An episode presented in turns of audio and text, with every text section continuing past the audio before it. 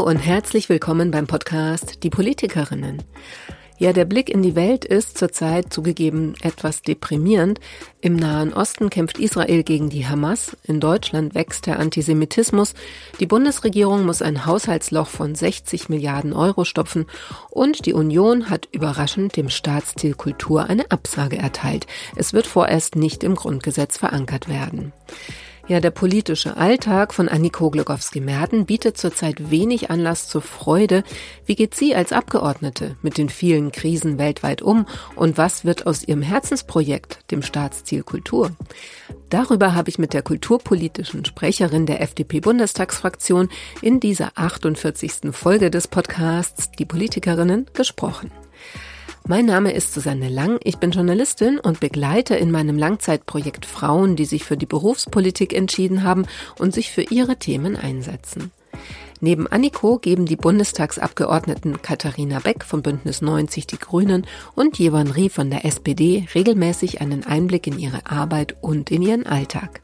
Jenseits ihrer politischen Fachthemen sprechen wir immer wieder auch über die Frage, wie Frauen sich stärker politisch einbringen können und wie Politik diverser werden kann.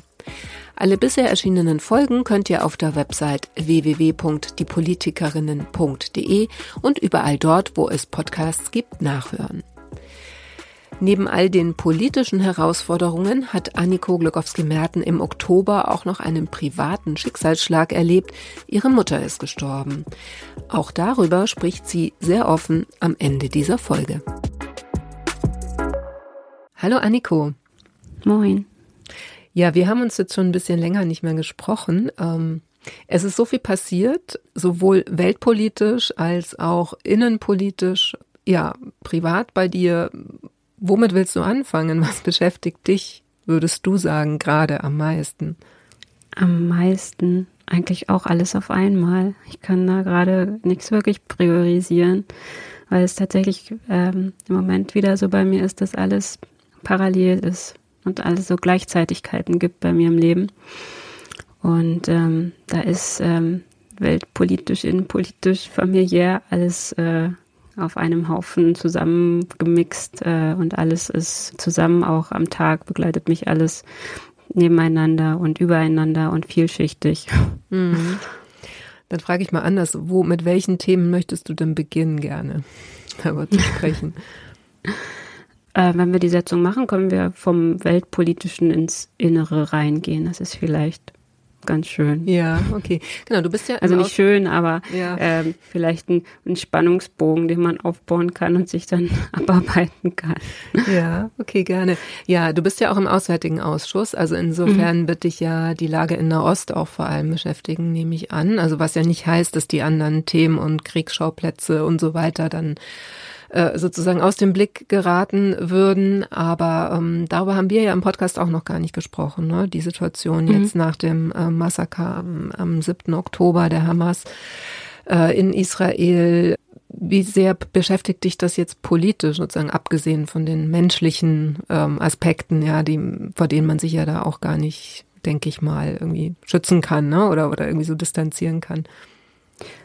Mm, ja, also Tatsächlich ist es so, ähm, dass es natürlich der 7. Oktober ein einschneidendes Erlebnis ist, ähm, gerade auch im Hinblick auf diese Gewalt, an der wir auch durch die Medien und durch die neue Art der Medien ja auch ganz anders wieder teilhaben oder teil gewahr wurden. Diese Bilder, die dort ähm, auch ganz bewusst gemacht und provoziert wurden, dass wir sie auch alle sehen. Dann diese Brutalität und Gewalt und diese, dieses ähm, Auslöschen von Leben, ähm, auch in Einkalkulierung, dass, dass es eben auch so brutale Bilder gibt, die da produziert werden. Und ähm, auch die Tatsache, dass es so viel an einem Tag ganz plangemäß, das ist ja das Obskure und Kaltblütige noch dazu, ähm, so viel Leben ausgelöscht wurden wie seit dem Zweiten Weltkrieg nicht mehr. Das sind so Dinge, die dürfen keinen, niemanden kalt lassen. Und dann die, die Bilder zu sehen, wie dann auch ähm, in, auf deutschen Straßen die Hamas-Befürworter gefeiert haben, das sind, ähm, da kommen ganz andere Bilder hoch, als an welcher Zeit leben wir eigentlich und haben wir das nicht überwunden und dieses nie wieder, was wir ja sonst in Erinnerungskultur immer wieder vor uns gesagt haben, dass wir das nicht wieder zulassen dürfen. Plötzlich sind wir wieder mittendrin und dass wir dem nie wieder noch eine ganz andere Bedeutung beimessen äh, müssen auch. Das ist, glaube ich, für alle ganz gegenwärtig. Und dazu, das hast du schon richtig gesagt, kommt eben noch das, die Tatsache, dass wir ja auch noch ähm, immer noch den brutalen Angriffskrieg ähm, Russlands auf die Ukraine haben, die jetzt ähm, weiterhin die Freiheit ihres Landes, die Unabhängigkeit ihres Landes verteidigen. Ähm, es waren jetzt zehn Jahre Gedenken an den Aufstand auf dem Maidanplatz in Kiew und ähm, das ist etwas, was gerade so hinten runterfällt und viele Ukrainer ja auch Sorge haben, dass auch am Anblick dessen, was im Nahosten jetzt passiert, ähm, auch die Unterstützung für die Ukraine nachlässt. Und dann durch meine Mitgliedschaft im Auswärtigen Ausschuss habe ich ja auch äh, die Berichterstattung für Armenien. Da ist auch noch der Konflikt mit Aserbaidschan es sind auch Menschen aus Bergkarabach ähm, gescheucht worden. Dort leben keine Armenier mehr oder kaum noch, weil Aserbaidschan sich eben jetzt vorgenommen hat, es dort ähm, frei zu machen, die, das Gebiet im Bergkarabach von den armenischen Siedlern, die dort sind. Und wir haben immer noch auch das Thema Belarus, Lukaschenko, der ein großer Unterstützer des, der putischen, putinischen Allmachtsfantasien ist. Ähm, und da bin ich ganz froh, dass wir es geschafft haben, an der Stelle einen Antrag im Plenum zu diskutieren, um uns um zu zeigen, wir stehen an der Seite der Opposition in Belarus. Und ähm, Svetlana Tichanowskaja, die ja die eigentliche Führerin in Belarus äh, sein sollte nach den letzten Wahlen 2020, war auch mit äh, dabei im Plenum, als wir das debattiert haben. Und das ist schon eine große, große Bedeutung auch sehr emotional, aber auch das ist untergegangen unter den ganzen Dingen, die eben parallel auf der Welt passieren. Das war jetzt auch ein ganz großer weltpolitischer Bogen. Ähm, und ja. Ja, ist, äh, hast du dann manchmal auch so ein Gefühl der Ohnmacht, also angesichts dieser Ereignisse, die ja so, also eben, du kannst ja minutenlang aufzählen, ne, was alleine mhm. dann euch jetzt in einem Ausschuss zum Beispiel beschäftigt. Ähm, wenn man da so als deutsche Abgeordnete äh, drauf guckt, oder äh, hast du doch so das Gefühl, bei in den Bereichen, in denen du dann speziell auch nochmal Berichterstatterin bist und tätig bist, kannst du halt doch im Kleinen aber auch Dinge bewegen? Mm, absolut. Also äh, jetzt sind wir ja vom Nahen Osten auf Ukraine und Belarus gekommen, aber dass wir es geschafft haben, ein in der demokratischen Mitte oder fast demokratischen Mitte. Ich hätte mich ja sehr gefreut, wenn die Union auch mit auf unseren Antrag draufgegangen wäre und mit unterstützt hätte. Ich kann da gleich noch mal kurz einen Exkurs machen. Dieser Antrag, dieses Aussprechen für, dass wir an der Seite der Opposition Belarus, der eigentlichen ja, Regierung sozusagen ähm, des Landes stehen, hat sehr viel bewirkt, hat sehr viel positive Resonanz gebracht. Nicht, nicht in unseren Medien, leider. Es ist ähm, angesichts der geopolitischen Lage untergegangen, aber äh, in den Exilmedien der, der belarussischen oder der Menschen aus Belarus ist es sehr positiv aufgenommen worden und es wird gesehen, das, was wir machen. Es wird auch gesehen, dass wir immer noch an der Seite der Menschen im Iran stehen. Die, ähm, das ist ja auch noch ein nächster, nächster Punkt. Mhm. Ähm, wir erinnern uns an die Revolution anlässlich des, äh, der Ermordung von Masa Amini. Ähm, auch das jedes Mal, wenn ich etwas poste über mein Patenkind, äh, das ähm, Mansur, der in, in, äh, im Iran im Gefängnis ist, und, und ich ihn wieder ein Gesicht gebe und ein, seine Stimme, also meine Stimme für ihn erhebe, jedes Mal habe ich positive Resonanz und merke, dass es die Menschen bewegt. Und das ist auch die Stellschraube, die so wichtig ist, dass wir als Abgeordnete Patenschaften übernehmen können für Menschen, die im Gefängnis sitzen, weil sie nichts anderes gemacht haben, als für Freiheit zu kämpfen, für das, was wir hier haben, für Demokratie, für freie Wahlen. Und ich erinnere mich, wir haben ähm, in einer Sitzungswoche am Brandenburger Tor äh, für Belarus demonstriert und ähm, ich war irgendwie weiß ich nicht, im Kalender, vielleicht war der Termin zu früh eingetragen. Auf jeden Fall war ich da noch ganz alleine mit meinem Protestschild und dann kamen Schülerinnen auf mich zu und haben sich mein Plakat angeguckt und haben gesagt, okay, was, was hat sie denn gemacht? Also warum ist sie denn jetzt im Gefängnis? Warum muss sie denn 17 Jahre ins Gefängnis gehen? Und dann habe ich gesagt, naja, sie hat nichts anderes gemacht, als ähm, zu demonstrieren. Also sie hat in Belarus ähm, demonstriert und muss jetzt dafür, weil sie ihre Stimme erhoben hat und gesagt hat, hier läuft was schief, ich gehe jetzt ähm, demonstrieren, dann muss sie ins Gefängnis. Und das, das sind so kleine, kleine Kügelchen im großen Rad, aber ähm, das ist dann, dann die Momente, wo ich weiß, das löst etwas aus. Und das ist das, das ist das Wichtige. Ja, schon vom Nahen Osten sind wir jetzt so ein bisschen nochmal weggekommen. Vielleicht dazu nochmal eine mhm. Frage. Also es gibt ja sozusagen die, die Situation vor Ort in Israel im Gazastreifen, aber ähm, hattest du ja auch angesprochen, es gibt ja vor allem auch hier eine innenpolitische Dimension oder eine gesellschaftliche Dimension, muss man ja dann auch äh, sagen. Hast du denn das Gefühl, ja, dass das äh, nie wieder ist jetzt, dass da genug getan wird dafür? Also es wird ja in dem Zusammenhang auch immer diskutiert, äh, was jetzt vielleicht auch einfach eine blöde Koinzidenz ist, ich weiß nicht, aber ähm, dass mhm. halt sehr viel zum Beispiel gerade gespart wird an der politischen Bildung, wo alle natürlich sofort sagen, ja, aber das ist doch das Wichtigste und das das äh, Erste, wo man ansetzt, wenn man eben diese Sache langfristig verhindern möchte oder beziehungsweise diese Sache ist auch leicht untertrieben, also antisemitische mhm. ähm, Haltungen zum Beispiel eben verhindern möchte. Also ähm, ehrlicherweise geht mir dieses Nie wieder ist jetzt zu kurz. Ich kann es verstehen.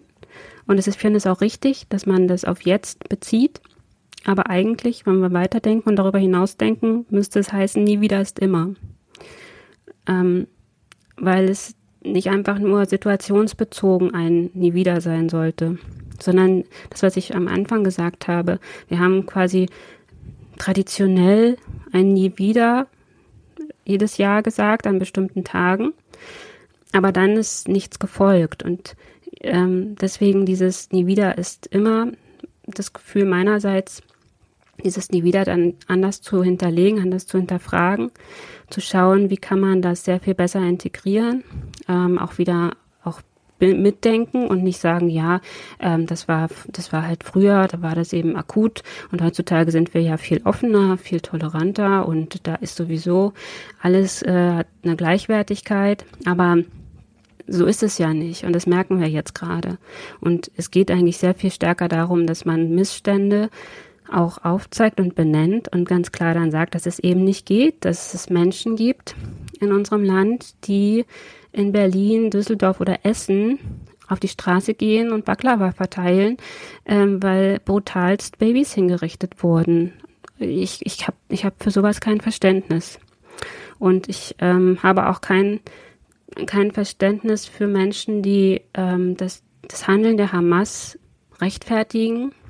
Dieses, ja, aber Israel, ja, man muss ähm, gibt Gründe, Israel zu kritisieren, das wird auch getan. Aber es gibt keine Gründe, ähm, einen dermaßen durchgeplanten Massenmord zu rechtfertigen. Dieses, dieses Vorgehen, ganz klare Vorgehen, was machen wir mit der größtmöglichen Brutalität und diese Brutalität dann auch noch damit zu unterstreichen, dass man Geiseln nimmt, die als Ware jetzt auch noch preisgibt und gleichzeitig auch noch den ganzen Gazastreifen im Grunde als Geisel nimmt und mit einrechnet, dass wenn Israel sich verteidigt und Angriffe tätigt, dass natürlich dann auch zivile Opfer passieren und diese zivilen Opfer von der Hamas auch knallhart mit einkalkuliert werden. Und im Umkehrschluss gibt es dann für mich keine Rechtfertigung dafür, was, was, das, was die Hamas da getan hat oder auch immer noch tut. Genau, also das eine ist ja, dass man klar sich davon distanziert oder auch äh, sagt, sagen, das hat dann äh, mitunter auch strafrechtliche Konsequenzen sogar. Ne? Ähm, das andere, da, darauf wollte ich auch ein bisschen hinaus, ist ja die mhm. Frage, Mm, wie schafft man es, dass diese Einstellungen sozusagen weniger werden oder verschwinden oder vielleicht gar nicht erst entstehen? Weil also diese Vorstellung seitens der Union, die muss man dann halt einfach alle abschieben. Das wird nicht funktionieren, weil die sind zum Teil oder zum großen Teil ähm, ja in Deutschland geboren, die sind hier zum Teil deutsche Staatsbürger. Also das ist ja nicht so einfach. Damit ist das Problem vielleicht auch nicht gelöst. Mm, nein, das ist eher ein sehr einfacher Schritt Natürlich Menschen, die unseren Rechtsstaat mit Füßen treten. Das ist das eine Thema. Aber das andere Thema ist tatsächlich dieses Thema Erinnerungskultur an sich. Und da ist es wirklich der Punkt auch politische Bildung, kulturelle Bildung, auch das Thema, wie ist der Zugang zu bestimmten Einrichtungen, die solche Themen auch vermitteln. Wie wird Erinnerungskultur heutzutage weitergegeben an Schulen? Was wird dort besprochen? Was wird dort diskutiert? Auf welche Art? Und ich weiß, dass auch ganz viele Lehrerinnen, Lehrende im Moment ja auch damit konfrontiert sind, wenn eben Schülerinnen zu ihnen kommen und sagen, ja, aber ähm, können Sie uns das mal erklären? Was ist denn das eigentlich? Und was bedeutet das denn, was da jetzt passiert? Und dann kann ich schon verstehen, dass es da auch eine Überforderung gibt. Und dem muss man auch sich entgegenstellen und dann an der Stelle auch überlegen, oh, meine Katzen, glaube ich. ähm, sorry, ich bin zu Hause und meine Katzen scharren an der Tür, wollen rein. Ähm, tatsächlich geht es darum, auch äh, in den Lehrplänen äh, zu schauen, was kann man, wo kann man ansetzen, das auch und auch stärken und für mich als Kunstwissenschaftlerin, die auch einen großen Hang zur Geschichte hat, ist es auch traurig mit ansehen zu müssen, dass gerade solche Fächer auch immer weniger werden. Kulturelle Fächer, Geschichte, wenn ich mir anschaue, was mein Sohn in der Schule hat, das nennt sich Gesellschafts Gesellschaftslehre. Ja, irgendwie sowas. G, GI. Ähm, also es ist gar keine Geschichte mehr. Es ist irgendwie Geschichte, Politik und alles zusammen. Und dann frage ich mich, wie will man das schaffen, mit der ein, zwei Stunden in der Woche den ganzen Komplexität für die Kinder so aufzubereiten, dass sie damit etwas anfangen können und begreifen können. Also dieses Nie wieder muss tatsächlich, wenn wir es konsequent denken, sehr viel breiter gedacht werden, gerade auch im Bildungs, im Bildungsbereich. Und wir haben es gemacht ähm, sehr, sehr schnell, nachdem eben der 7. Oktober auch passiert ist, dass wir, äh, es gibt einen Unterausschuss Auswärtige Kultur- und Bildungspolitik. Ich glaube, den haben wir noch gar nicht richtig angesprochen. Mm, ja. ähm, genau. Und da bin ich stellvertretendes Mitglied und äh, ich war in einer Sitzung, da haben, ähm, hat äh, Michelle Müntefering als Vorsitzende jüdische Einrichtungen eingeladen, dass die berichten, wie gerade bei ihnen darüber gesprochen wird, was sie brauchen, was sie an Unterstützung brauchen, ob es vielleicht sogar auch Angriffe gibt gegen diese Einrichtungen, wie man sie schützen kann. Und das ist auch wichtig, dass wir im, als Politik auch im Diskurs und im Gespräch bleiben mit eben kulturellen Einrichtungen, die jetzt auch gerade den Fokus drauf haben und dann auch weiterhin ja auch diejenigen sind, die uns auch das Wissen über jüdisches Leben zum Beispiel vermitteln. Ich bin sehr dankbar, dass wir hier in Braunschweig in meiner Heimatstadt ein sehr, sehr gutes Museum haben, das jüdisches Leben in Niedersachsen, in Braunschweig aufzeigt und zeigt, dass ähm, im Grunde auch so diese, diese Parallelitäten von, also es gehört dazu, es gehört zu uns, ist mitten bei uns und es gab schon Angriffe auf dieses ähm, jüdische Leben und dass wir dann jeder zu einstehen müssen, dass es halt nicht wieder passiert. Und ich wünsche mir sehr, dass ganz viele Klassen und Schüler, Schülerinnen, Schüler, aber auch Braunschweiger die Chance nutzen und sich das ansehen, hereingehen. Hm. Ja, das wäre dann aber nochmal die Frage, ist es dann äh, nicht komplett falsch, gerade in diesem Bereich auch zu kürzen und zu sparen? Also politische Bildung ist ja ein ganz weites Feld. Das betrifft natürlich jetzt nicht nur die Schulen oder den Unterricht, aber das sind ja genau auch solche Projekte, ähm, teilweise Museen, aber auch eben quasi von wirklich klassischer Bildungsarbeit. Das ist ja total breit gefächert. Da müsste mhm. man doch eigentlich gerade mehr Geld reinstecken, als zu kürzen. Also das ist ja sozusagen auch eine Entscheidung der Ampel, äh, da zu sparen. Mhm. Naja, wir sind ja noch mittendrin in den Haushaltsverhandlungen. Jetzt durch das Urteil des Bundesverfassungsgerichts ja sogar noch sehr viel stärker als vorher. Und das, was da auch ganz klar ist und das, was wir als FDP im Bundestag ja auch immer sagen, ist, ähm, dass wir das Geld, was wir haben, gezielt einsetzen. Und dann geht es auch schon darum, nicht um das Thema Sparen, sondern um das Thema Dinge oder das Geld so zu nutzen, dass es den größtmöglichen mm, Nutzen in Anführungsstrichen hat, also dass das Geld auch wirk wirkmächtig ist, dass man einsetzt. Und haben ja da auch ein paar Punkte gemacht in den Verhandlungen. Jetzt sind wir noch dabei, den Haushalt äh, endgültig zu finalisieren. Es wird noch eine Weile dauern, weil eben es dieses Gerichtsurteil gab. Aber ich mache mir da eigentlich, also es, es ist richtig, dass wir Geld, das wir haben, ähm, gut und gezielt einsetzen. Ja, das war natürlich jetzt eine, ist ein bisschen eine Steilvorlage. Das ist, ja, das war, das war, das war jetzt wieder ein großer, großer Bruch von allem. Wir haben eine Weile nicht gesprochen und deswegen kommt jetzt gerade immer alles auf einmal. Nee, das stimmt, aber und das, ähm, nee, ich meine, das ist natürlich jetzt eine Steilvorlage, weil, ähm, also das Stichwort, dass wir ähm, als Ampel das Geld gezielt einsetzen, das wir haben, das ist ja genau das Problem. Also das Geld wurde, das wurde ja nicht äh, so gut eingesetzt, ähm, beziehungsweise es war Geld, das eben gar nicht da war aus diesem Corona-Sondertopf, das ja, äh, der da quasi umfunktioniert wurde. Also deshalb ist der Haushalt ja jetzt gerade, sozusagen, kann er ja nicht final äh, beschlossen werden. Also ja, so ein bisschen das, äh, die Frage auch, ne, die gerade so im Raum steht in der Öffentlichkeit, ist ja, kann die Ampel denn mit Geld überhaupt vernünftig umgehen? So. ja, das ist, äh, dieses Bundesverfassungsgerichtsurteil ist natürlich deutlich und es ist aber auch ein Auftrag. Und das ist ähm, auch eigentlich der Grund, warum es jetzt gerade Verschiebungen da in der, in der Haushaltswoche gibt und in dem finalen Beschluss dessen, was, äh, wann, wann eben der Haushalt steht und final gemacht werden kann. Weil es natürlich auch so ist, dass es jetzt festgemacht wurde am äh, Klima- und Transformationsfonds, dass das eben verfassungswidrig ist. Und deswegen müssen jetzt ganz viele andere Dinge auch nachgeschaut werden und nach ganz harten Kriterien geschaut werden. Es ist eigentlich so, dass dieses Bundesverfassungsgerichtsurteil ja noch mehr, noch mehr einen Fokus auf gute Finanzpolitik gelegt hat und auf eine Finanzpolitik, die eben genau auch das macht, was jeder aus seinem eigenen Haushalt zu Hause kennt, dieses Thema von, ich habe so und so viel zur Verfügung und ähm, kann dann auch nur das ähm, einsetzen.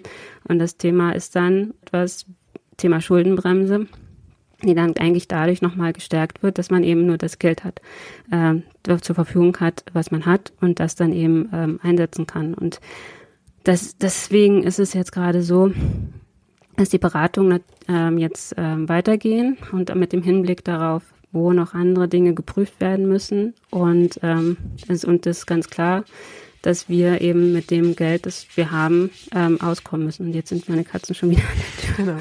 Genau. Die, die Aber das ist heute, damit müssen wir heute leben. Die sind so neugierig. Das ist einfach so. Ach so, und reinlassen ist keine Option. Reinlassen ist keine Option, weil das wird dann, glaube ich, nicht besser. Okay. Das ist so heute. Ja. Es tut mir leid. Nee, du bist ja jetzt in dem Sinne keine Haushaltspolitikerin oder Finanzpolitikerin, nee. deshalb ist, äh, bist du da jetzt wahrscheinlich auch die falsche Ansprechpartnerin, aber sozusagen diese ich, ich sagen, spreche es trotzdem nochmal kurz an, mhm. weil ja das ähm, genau das Problem ist, dass das Geld eben nicht gut eingesetzt wurde. Also man kann ja die Schuldenbremse sehr elegant umgehen, indem man ständig Sondervermögen und sonstige ähm, Tricksereien, ich nenne es mal so, es war vielleicht gar keine äh, super bösartige, ähm, anwendet, ähm, dass man sozusagen diesen die eigentliche Schuldenbremse offiziell berücksichtigt und einhält und ähm, sagen dann aber diverse Sondertöpfe ähm, gestaltet, weil man ja einfach mehr Geld braucht, als da ist. Das muss man doch eigentlich auch so sagen, oder? Würdest du da nicht zustimmen? Also der KTF an sich, das hat Christian Lindner ja auch so schon bezeichnet, war eben ähm, auch am Anfang der Ampel ein, ein Kompromiss, um eben die, Ziele, die auch von den Grünen kamen, für, die, fürs Klima, für den Klima und Transformation zu nutzen, dann auch durchsetzen zu können. Es ist aber auch so, dass das, was dort passiert ist oder was mit dem, mit dem, mit dem KTF gemacht wurde, eine, eine gängige, und das ist vielleicht das, wo man dann wirklich die Fragezeichen dran machen müsste und ähm, eben jetzt auch die Überprüfung kommt, ein gängiges Vorgehen auch anderer Regierungen vorher war. Die Große Koalition hat so etwas gemacht und in den Landesparlamenten, ähm, ich habe jetzt äh, heute Morgen einen, einen Tweet von äh, vom Kollegen aus dem ähm, äh, Landtag in Schleswig-Holstein gelesen, wo auch ganz klar ist, durch, durch dieses Urteil, so wie es erfolgt ist vor das Bundesverfassungsgericht, müsste man ganz viele andere Sondervermögen eben auch genau dahingehend überprüfen, ob das noch verfassungsgemäß ist, dann auch auf die Landesverfassungen hin. Und da stellen sich doch große Fragezeichen. Und es sind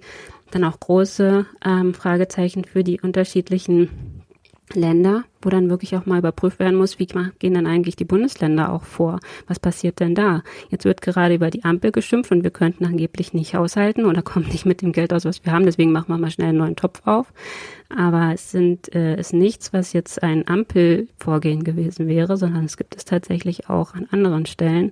Und das ist das äh, Spannende und Interessante dann auch auf den auf Hinblick auf andere Haushalte sozusagen, äh, wie dann dort äh, in nächster Zeit äh, diskutiert wird. Mhm. Und es könnte noch äh, dahingehend auch nochmal spannender werden. Deswegen ja, jetzt im Moment ist es fokussiert es sich auf die Ampel, aber ich glaube, das wird nicht dabei bleiben.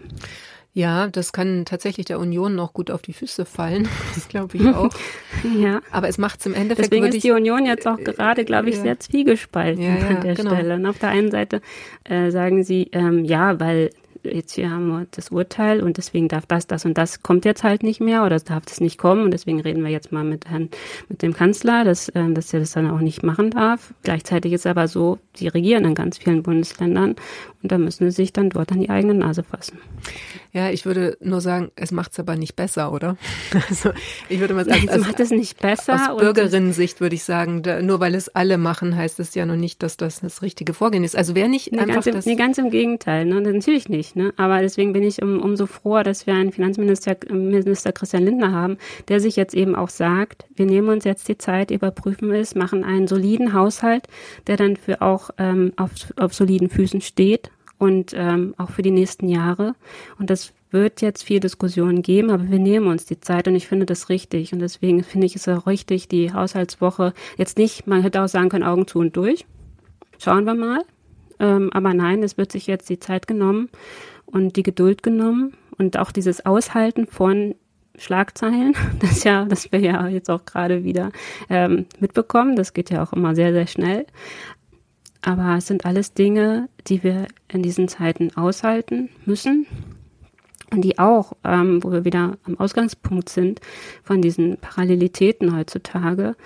Es ist ja so, wir agieren in der Krise, wir agieren in der Not und wir agieren aber auch so, dass wir gleichzeitig Dinge umsetzen und gleichzeitig auch gute Politik machen und auch ähm, Dinge, die dagegen stehen, wie das Namensrecht, was wir in der Sitzungswoche endlich wieder angepasst haben oder mhm. endlich mal angepasst haben, oder 219a mit den Schwangerschaftsabbrüchen, dass da nicht mehr jeder Frauenarzt vom Kadi gezogen wird, in Anführungsstrichen, sondern wir machen das alles gleichzeitig.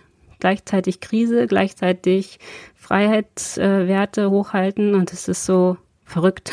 Das kommt dann noch dazu. Ja, ja, das ist quasi die, diese permanente Krisensituation ist ja im, im Grunde die Normalität geworden. Ne? Also das ähm, kann ja gar nicht mehr sagen, wir haben eigentlich einen Koalitionsvertrag und wollen eigentlich unser eigentliches Programm abarbeiten.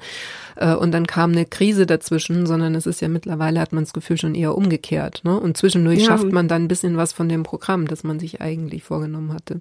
Genau. Und ich kann dann auch jeden verstehen, jede Bürgerin, jeden Bürger, die sagt, oh, ich bin so müde, ich mag das gar nicht mehr.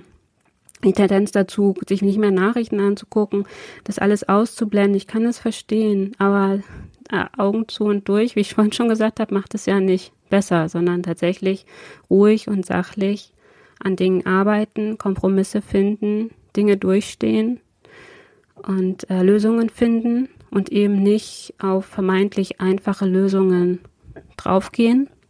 Weil das macht es in der Gesamtsituation nicht besser. Hm. Spürst du denn so eine Müdigkeit dann manchmal auch, jetzt als Politikerin, als Aktive? Nee, eigentlich immer nur weiter ansporen. Ja, okay. so verrückt wie alles ist, äh, nein. Also, nein, nein, das ist, äh, ich glaube, das ist so ein Grundgehen bei Liberalen. Ich mag das auch bei Kolleginnen und Kollegen eigentlich ist es dann eher so, wir machen das jetzt, also wir, wir sind, wir sind da dabei und wir, wir räumen jetzt auf und wir machen das und wir kriegen dann auch mal vielleicht eins auf die Nase, auch medial, aber wir wollen das Land äh, in, auf gute Wege, sichere Wege führen und das gemeinsam. Und ja, deswegen, nein, eigentlich ist das eher noch Ansporn. Ja, jetzt hast du auch eine schöne Überleitung eigentlich zu dem nächsten Thema schon gemacht, also die FDP, du hast gesagt, die Liberalen. Ähm, genau, darüber wollte ich mit dir insofern auch sprechen, weil ja mittlerweile, ähm, also ne, ist eine interne Abstimmung ähm, irgendwie im Gespräch oder ist zumindest in den, in den Medien auch gelandet. Also dass es ja schon in der, innerhalb der Partei mittlerweile auch Widerstände gibt gegen ähm, also nicht nur einzelne Vorhaben, sondern so generell gegen diese Regierungsbeteiligung in der Ampel. Hm, wie nimmst du da die Stimmung wahr? Also sozusagen merkst du das auch intern, dass da der Gegenwind größer wird? Auch da ist es so, äh, Grüße gehen raus an meinen Nachbarkreisverband Peine, bei dem ich beim Stammtisch war. und meine lieben Kollegen aus Peine haben gesagt, bestimmt sind doch doof. Also was soll das denn? So jetzt da zu sagen, wir gehen da raus. Was soll das denn? Die konnten sich das gar nicht erklären. Die haben gesagt, das ist doch, also die sollen mal zeigen, äh, wie es anders besser laufen soll. Sondern einmal sagen, was man akut äh, mit wem und wie es besser laufen soll. Und dann können sie so eine Mitgliederbefragung machen. Also äh, einfach eine, eine, eine Umfrage zu machen, wir wollen aus der Ampel raus, was ist, das ist doch ähm, auch der leichteste Weg, den man sich suchen kann. Das ähm, mhm. ist, stößt bei vielen, mit denen ich im Gespräch bin, eher auf Unverständnis, weil was folgt dann?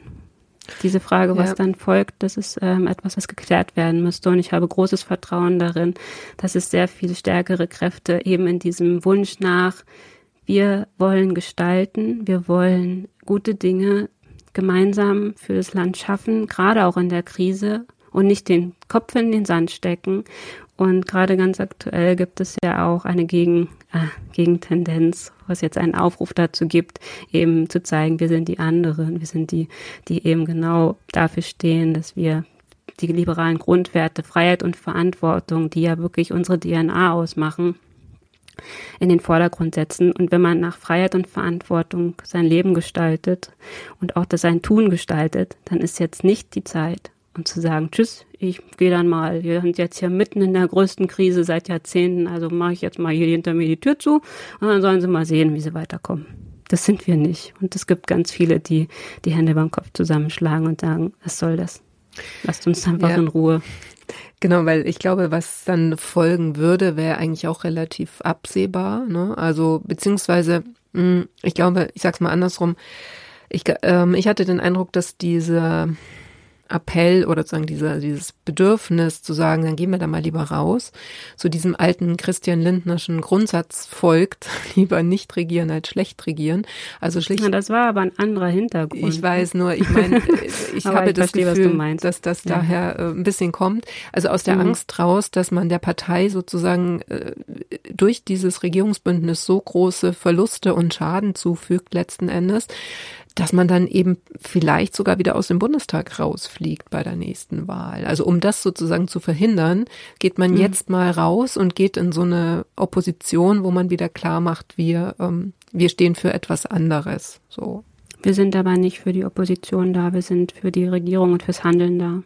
Und selbst die Oppositionszeit, die haben wir ja auch gut genutzt und haben natürlich Positionen bezogen. Aber in der Opposition kann man nicht gestalten, kann man nichts machen. Und ähm, deswegen bin ich da auch ganz klar. Diejenigen, die jetzt sagen, geht raus, das ist eine Ab das ist ein, ähm, ein Abgesang unserer Grundwerte.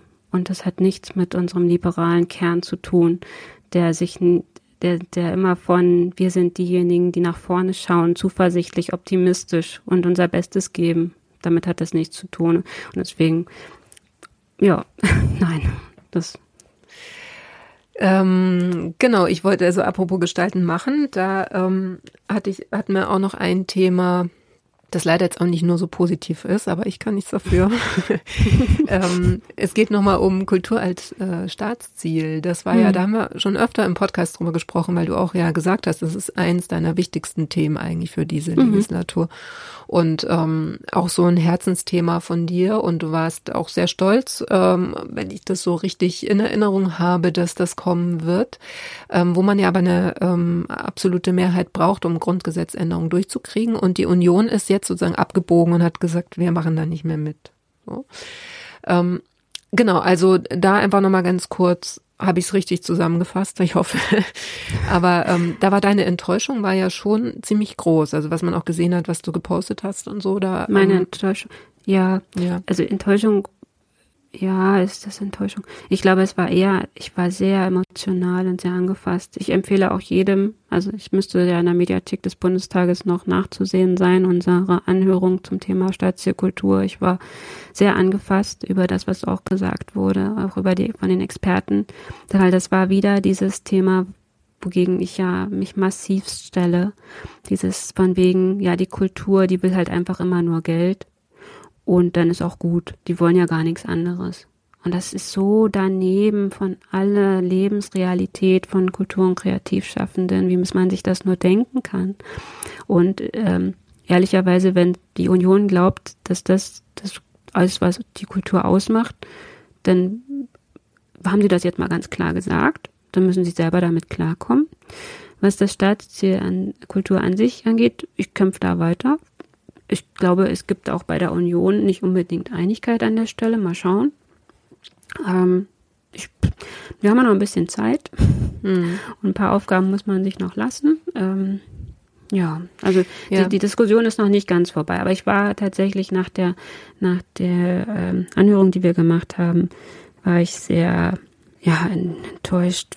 Es, es war, ja, ich war sehr angefasst, weil mhm. es war nicht mit so einer klaren Anti-Haltung habe ich nicht gerechnet. Ich habe gedacht, ja, es kommt ein bisschen was, so auch so ein hätte, ihr braucht ja uns, ne? weil ich ja das ja meist ja jeder weiß, aber dadurch, dass es ja vorher in der letzten Legislatur und schon davor eine Enquete-Kommission zum Staatsziel Kultur gab und dort ganz klar und überfraktionell und zusammengeschlossen sich für ein Staatsziel ausgesprochen wurde, Staatsziel Kultur, war eben diese, dieser Abgesang an diesem Nachmittag so krass für mich und für, für viele Kollegen. Wir haben uns die, in die Augen geschaut und haben gedacht, was geht denn jetzt gerade? Also was soll das? Mhm. Vielleicht nochmal für alle, die nicht so ganz tief drin sind. Also mhm. ähm, das Hauptargument, äh, um zu sagen, wir verankern das Staatsziel Kultur nicht im Grundgesetz der Union war, wenn ich jetzt richtig verstanden habe, ähm, war, ähm, dass, dass es reicht, sozusagen äh, den Kulturbetrieb zu subventionieren, da Geld reinzugeben, dass es aber eben kein äh, Staatsziel sein muss. Oder was war sozusagen dann das Argument oder, oder die Begründung dafür, dass es dann nicht äh, aufgenommen werden soll? Naja, im Grunde ist es ja auch ähm, ein, äh, es wäre nicht, also es wäre nicht nötig, das Grundgesetz noch weiter aufzublähen mit noch einem zusätzlichen ähm, Passus sozusagen und die Kultur wird ist ja bei den meisten Länderverfassungen bis auf Hamburg schon drin und Kultur ist ähm, ist ja ja, im Föderalismus ja sowieso, genauso mit wie die Bildung, eben das Thema der Länder, Länderhoheit.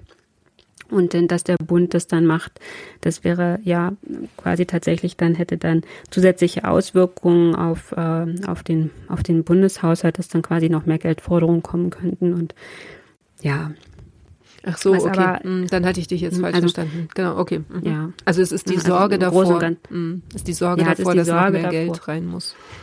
Genau, dass quasi, ähm, dass die, dass es da eine Verschiebung gibt. Also so interpretiere ich das. Am letzten Endes sind das aber auch alles vorgeschobene Dinge. Ähm, aus, mein, aus meiner Sicht natürlich vorgeschobene Dinge, weil, äh, wie gesagt, es gab zuvor eine, eine überfraktionelle Entscheidung schon mal mhm. zu sagen, nee, sobald es möglich ist, machen wir das. Und es war jetzt eben möglich. Und Corona hat gezeigt, wie wichtig es ist, dass ähm, auch der Bund zeigt, wir stehen für Kultur ein. Wir sehen das als eines großen, eines unserer Ziele, was zur Demokratie gehört, dass wir eben auch für Kultur einsetzen, für die Vielfalt der Kultur. Und da sind wir ja auch wieder bei dem anderen Thema, was wir vorhin hatten. Wie stärke ich äh, eben auch die Vielfalt unserer Gesellschaft, eben dadurch, dass wir die für Vielfalt der Gesellschaft auch in der Kultur zeigen und dem, was möglich ist. Mhm. Und dann haben wir ja auch immer noch das Thema der Zugehörigkeiten. Also ne, ich, der, der Bund hat eben, wenn es auf die Kultur geht, nicht, nicht so viele Möglichkeiten, wie die Länder das haben.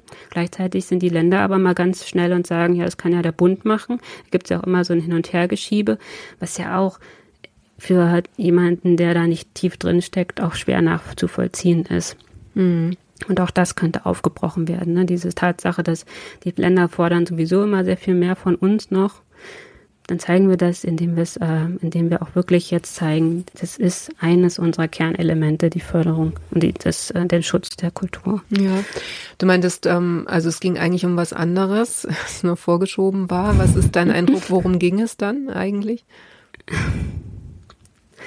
Naja, Opposition macht Oppositionsdinge.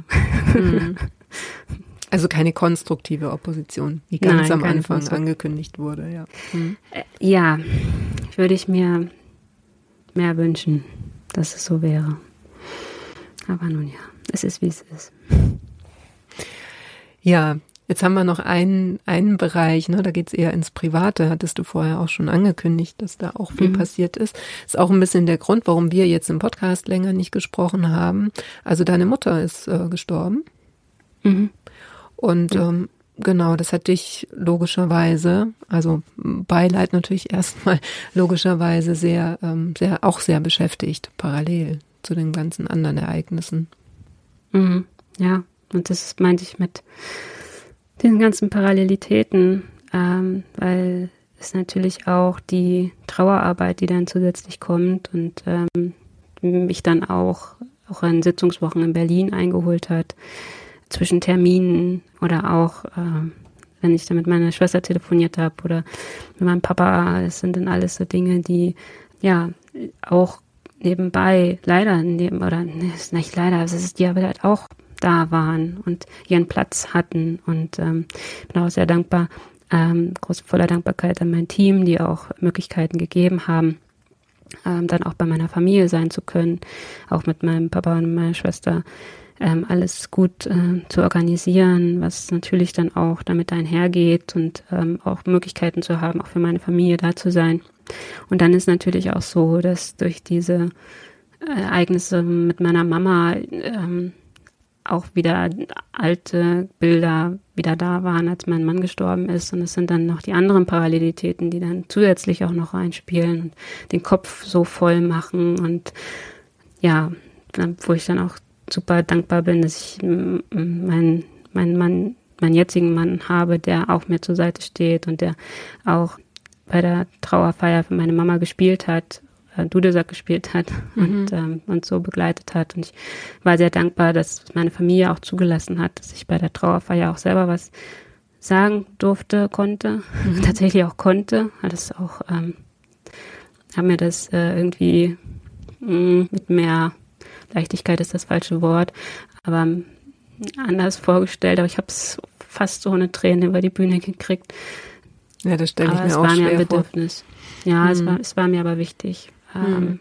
Wir hatten einen sehr guten Trauerredner, der auch viele richtige Worte gesagt hat, aber mir war es wichtig, meiner Familie selber auch noch etwas, also meiner Mama stellvertretend und meiner Familie, die vor mir saß, etwas mitzugeben. Und das kommt auch aus meinem sehr tiefen Trauerprozess um meinen ersten Mann, wo ich äh, viel gelernt habe, viel für mich gelernt habe, viel auch mit über Trauer gelernt habe und wo ich auch an der Stelle so ein bisschen stolz auf mich bin oder darüber bin, dass mein Papa jetzt ähm, auch mich um Rat fragt ab und zu und sagt, weil er weiß, dass ich das alles schon durchgem durchgemacht habe und diesen, diesen Trauerprozess nicht hinter mir, sondern aber die tiefe Phase äh, erlebt habe.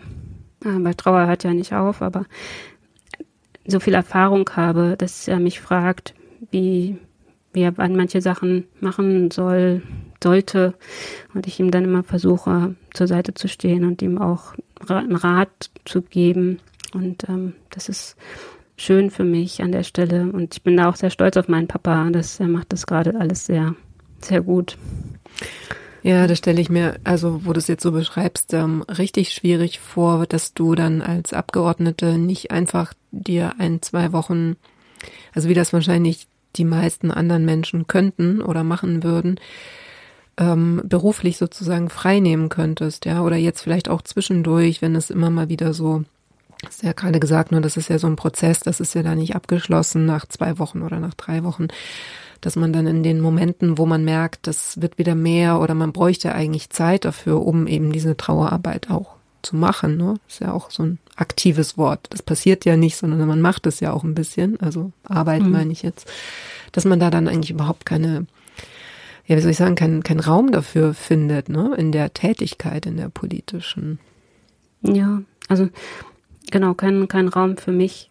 Den, den suche ich mir, aber das ist auch etwas, was ich gelernt habe. Ich weiß nicht, wie jetzt die Situation wäre, wenn ich nicht diesen harten Trauerprozess schon durchgemacht hätte der hat mich äh, auf ganz, weiß ich, merkwürdige Art und Weise vorbereitet auf weitere Trauerphasen, die im, im Leben nun mal da sind und unweigerlich kommen werden und jetzt auch gekommen sind. Und ich hatte das vor meiner, vor meiner letzten Rede zum Beispiel, da kam wieder so schlagartig plötzlich meine Mama den Kopf und dann dachte ich, oh Gott, äh, bist aber gleich vorne am Rednerpult und ähm, aber ich, ja, ich hatte, ich habe ihre Kette getragen. Das habe ich gemacht bis zur Trauerfeier. Ich hatte eine Kette, äh, die mein Mann, also mein, er, mein erster Mann aus China, aus seiner, ich glaube, sein war seine erste China-Reise, hat er die mitgebracht. Das war eine Kette, zweiteilig mit zwei Flügeln. Ein einen Flügel hatte meine Mama, die anderen Flügel hatte, habe ich. Und mhm. ähm, als meine Mama verstorben ist, habe ich mir die Kette umgemacht und ich habe mir äh, gesagt, ich trage sie bis zur Trauerfeier, bis ich Abschied genommen habe. Und deswegen habe ich sie jetzt auch beiseite gelegt. Aber es war dann auch äh, die Überraschung am Trauertag äh, oder Tag der Trauerfeier, als ich dann sagte, ähm, ich hatte irgendwie gedacht, naja, ich lasse die, den zweiten Teil der Kette dann bei meinem Papa. Und dann hat aber mein Papa die Kette getragen, hat dann sich den, den Flügel, den meine Mama hatte, mhm. um seine eigene Kette gemacht. Und dann war, war dann, kam dann raus, dass mein Papa und ich am Tag dann die gleiche Kette sozusagen getragen haben. Und das war ganz schön. Und ja, und ich habe auch, wie gesagt, bei meiner letzten Rede eben die Kette getragen. Und es war schon ähm, so der Gedanke, dass ich natürlich dann Mama auch bei mir habe. Und ähm, ich weiß, dass sie sehr stolz auf uns ist und auf uns. Wir sind ja drei Schwestern, alle total, mhm. total unterschiedlich. Aber ähm, ja, ich glaube, wir sind schon ein verrückter Haufen und ähm, alle drei, jede für sich. Und Mama weiß das auch. Und ähm, ja, und was auch sehr beruhigend war an der Stelle, ist, dass wir alle nochmal bei ihr waren im Krankenhaus. Also es war so, dass wir alle nochmal zu ihr gehen konnten und ähm, und dann eigentlich so eine Woche Unterschied war zwischen, sie ist jetzt im Krankenhaus, es könnte sein, dass sie es nicht schafft, äh, bis zu dem Zeitpunkt, wo es dann klar war, dass sie es eben nicht schafft. Und ja, aber in der Zeit waren wir alle nochmal bei ihr, haben mit ihr geredet und haben äh, ihr gesagt, dass wir sie lieb haben. Und ähm, ja, das war, glaube ich, für meine Mama auch ganz schön. Mhm. Ja, dann wünsche ich dir auf jeden Fall noch viel Kraft bei all dem, was ja eben noch nicht abgeschlossen ist, was ja noch eine Weile jetzt andauern wird, denke ich mir. Hm. Und ja, wir sprechen wahrscheinlich vor Weihnachten nochmal. Im Dezember das kann in unserem sein. Podcast. Mit dem Glühwein. Mit dem Glühwein, genau. Und hoffentlich ein paar positiveren Nachrichten. Ach, ja. ja. Okay, danke dir, Anniko. Danke dir. Danke auch euch fürs Zuhören. Schön, dass ihr wieder dabei wart bei dieser nunmehr 48. Folge des Podcasts Die Politikerinnen. Ja, ich hoffe, ihr seid nicht allzu sehr eingeschneit und hattet einen friedlichen, besinnlichen ersten Adventssonntag. Bei uns geht es nächste Woche dann weiter mit Yevon Rie von der SPD, die unter anderem über ihre Patenschaft für den iranischen Rapper Tomasz Saleh sprechen wird. Bis dahin, macht's gut.